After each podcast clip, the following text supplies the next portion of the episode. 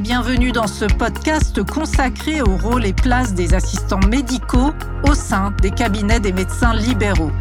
Réalisé par Fréquence Médicale avec le soutien institutionnel de l'assurance maladie. Lancée en 2019, l'aide à l'emploi d'un assistant médical a été mise en place pour aider les médecins à retrouver du temps médical et à accueillir davantage de patients, et ce, sans augmenter leur temps de travail. Notre podcast du jour est consacré à un retour d'expérience sur ce dispositif. Pour quelles raisons faire appel à un assistant médical? Quelle mission lui confier? Et quels sont les bénéfices attirés d'un tel appui? Pour en parler, je suis avec le docteur Edric Kishnama, médecin généraliste à Jarnac-Champagne en Charente-Maritime, et Amélie Esposito, son assistante médicale. Dites-moi ce qui vous a poussé, conforté dans l'idée d'avoir un assistant médical au sein de votre cabinet. Alors, je suis médecin généraliste installé depuis 2016 Effectivement, mon travail de thèse avait concerné en tout cas le rôle ou en tout cas l'acceptation des médecins généralistes du travail en collaboration avec un assistant médical. Donc c'est un sujet sur lequel j'étais déjà un peu plus familier. Euh, devant l'aggravation de la démographie médicale, les heures de travail qui s'allongent, la pression euh, exercée par la patientèle, ça devenait de plus en plus compliqué de pouvoir gérer aussi bien les consultations l'administratif, le cabinet et, la vie personnelle. Donc, il fallait trouver une solution par rapport à ça. Euh, la proposition en 2019 de mettre en place un système d'assistant médical a été pour moi révélateur que cette solution pouvait servir aussi bien pour moi ainsi qu'à mes confrères. Donc, je me suis euh, forcément porté euh, volontaire. Avec le travail de cette assistance, ça permettrait justement, en tout cas, ça m'a permis de modifier mon comportement au travail en augmentant mon temps médical et en améliorant, je pense, mes conditions de travail. Et d'ailleurs, comment avez-vous entendu parler de ce dispositif d'assistant médical?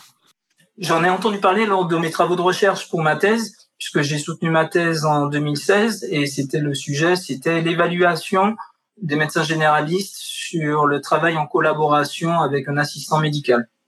Et vous, Madame Esposito, qu'est-ce qui vous a dirigé vers un poste de ce type?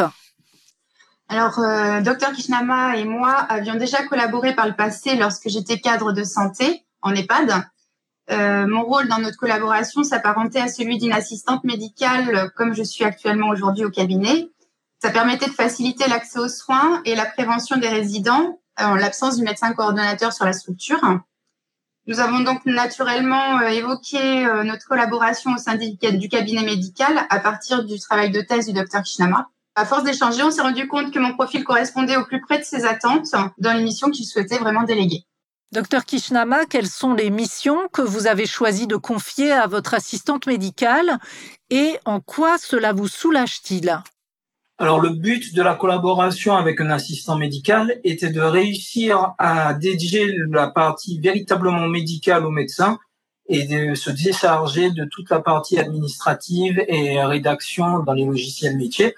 Donc mon assistante, elle accueille le patient avec moi-même, elle recueille les motifs de consultation. Une fois que c'est fait, si je ne suis pas là, si elle les a reçus au préalable toute seule, je repose les questions pour être sûr de ne pas faire une interprétation de ce qu'elle aura déjà interprété avec les dires du patient. Mais alors que je m'arrête juste à l'examen médical, je sais déjà que les tensions, les saturations, le poids, tout ça a déjà été euh, préalablement fait. À la suite de ça, je m'arrête vraiment à un exercice purement médical avec un examen clinique qui va être plus poussé, qui va être plus détaillé tout en sachant que à côté de ça, le temps qu'elle aura passé avec le patient sans ma présence, elle aura pu vérifier tout ce qui était prévention, tout ce qui était vaccination, tout ce qui était mammographie, toute la partie vraiment prévention et pouvoir inciter le patient à faire ses tests ou faire ses dépistages si ça n'avait pas été le cas. De plus, son travail aussi va consister à faire le point sur toute la partie financière avec les règlements, les règlements de la caisse, les retours, les renouvellements de protocoles de soins et toute cette partie. Vous pouvez nous décrire vos tâches, Madame Esposito, et nous dire ce qui vous motive au quotidien. Donc concrètement, le docteur Kishnama peut me déléguer toute la partie administrative et paramédicale. C'est-à-dire qu'après avoir accueilli le patient, je récolte le motif de consultation, je récupère les documents qu'a pu apporter le patient pour les intégrer au dossier médical, je prends les constantes. En fonction des protocoles du docteur Kishnama, je peux préparer une ébauche de l'ordonnance dans le dossier patient, qu'il valide ou pas, qu'il peut modifier. Je fais également le point sur la prévention en fonction de l'âge et des pathologies. Je mets à jour les antécédents et les alertes de suivi. Et si besoin, je planifie les prochains rendez-vous de suivi. Je peux prendre les rendez-vous urgents pour les patients auprès des différents spécialistes afin d'accélérer les prises en charge qui peuvent être à risque. Le fonctionnement est similaire lors des visites à domicile, du coup, euh, puisqu'on fait des visites à domicile dans le milieu rural. Et dans ces cas-là, je prends les constantes du patient. Docteur Kishnama récupère les documents du patient, les consulte afin d'établir l'ordonnance pour finaliser la consultation à domicile. Ça lui permet aussi d'avoir une retranscription de notre visite puisque je retranscris tout dans le dossier médical à la sortie. Concernant l'administratif médical, je prépare tout ce qui est arrêt maladie, les prescriptions médicales de transport et l'essentiel des dossiers MDPH, ainsi que les certificats médicaux, les courriers d'orientation spécialiste. Et pour l'aide à la gestion du cabinet, je peux m'occuper des feuilles de soins électroniques et vérifier les règlements Noémie pour avoir un suivi comptable euh, optimal. Comme dirait même, les, nos missions sont quand même en évolution constante pour ajuster nos pratiques. Donc, euh, Dr Kishnama me transmet des nouvelles actions à déléguer et on voit s'il y a des protocoles à établir. Ce qui est agréablement étonnant, c'est que beaucoup de patients apprécient d'avoir cette partie avec l'assistante médicale puisque ça leur permet de discuter, d'avoir une, une communication sachant que du coup, entre mon temps que j'ai auprès du patient et le temps que le docteur Kishnama a auprès du patient, on est à plus de 15 minutes la consultation. Et donc, ça permet de libérer la parole auprès du patient.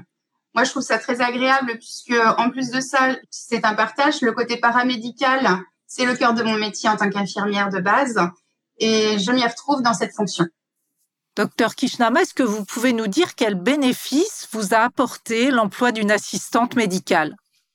Les premiers bénéfices qui vont m'être apportés vont être surtout vis-à-vis -vis du patient parce que le fait d'avoir cette assistante médicale, j'ai pu me dégager plus de temps pour recevoir plus de patients si nécessaire et accorder des créneaux pour les consultations d'urgence chaque jour, un petit peu chaque jour. Donc pour le patient, c'est vrai qu'il y a cette situation d'avoir des rendez-vous qui est de plus en plus compliquée alors que je peux proposer une cinquantaine, voire une soixantaine d'actes par jour si, si besoin forcément, bon, ces jours de 50-60 actes, euh, je finis pas à 19 heures, bien sûr, mais le ressenti sur le, la journée de travail, déjà par le fait de travailler avec quelqu'un au quotidien, c'est beaucoup plus plaisant. Et de savoir que derrière, pas mal de choses, en tout cas tout le versant administratif et rédactionnel a été géré également, ce qui permet de dégager un petit peu du temps pour autre chose et euh, surtout le lien avec le patient, je peux me permettre de discuter un petit peu plus facilement avec celui-ci, de sa famille, de sa vie, de son mode de vie et de ses ambitions futures, etc. Merci à vous deux pour ces réponses qui, je l'espère, vont aider les médecins à mieux comprendre le recours à l'assistant médical. Alors, est-ce que vous avez une conclusion à ajouter, un message important à faire passer? Ayant fait justement mon travail de thèse à ce sujet, de pouvoir le pratiquer maintenant dans mon activité quotidienne. J'étais convaincu, et là je le suis encore plus, car les résultats sont à l'arrivée, la sérénité d'esprit et le relâchement de la pression au quotidien, avec en plus le sentiment d'être véritablement utile à ma patientèle, ben, me comble totalement. Dans ma vision de l'évolution de notre métier, l'assistant médical en médecine générale risque très probablement d'être indispensable dans les années futures. Et pour vous, Madame Esposito? Donc, nous avons pu remarquer que les missions sont, sont diverses pour euh, l'assistante médicale et que d'un médecin à un autre, elles peuvent être complètement différentes. La formation de, de s'occuper euh, d'assistant médical permet d'avoir des bases théoriques du métier et permettre de, de mieux appréhender le métier. Mais à cela, nous travaillons actuellement sur un dispositif qui peut être complémentaire à la formation pour permettre d'accompagner les assistants médicaux dans leurs diverses tâches, mais sur le terrain, pour répondre au plus près à la demande des médecins potentiellement intéressés pour accueillir une assistante médicale et euh, pour les futures assistantes médicales qui seraient intéressées par le métier. Ceci permettrait une meilleure intégration des assistantes médicales et de diminuer le temps d'adaptation sur le terrain. À vous d'avoir suivi ce podcast et à très bientôt pour un autre podcast.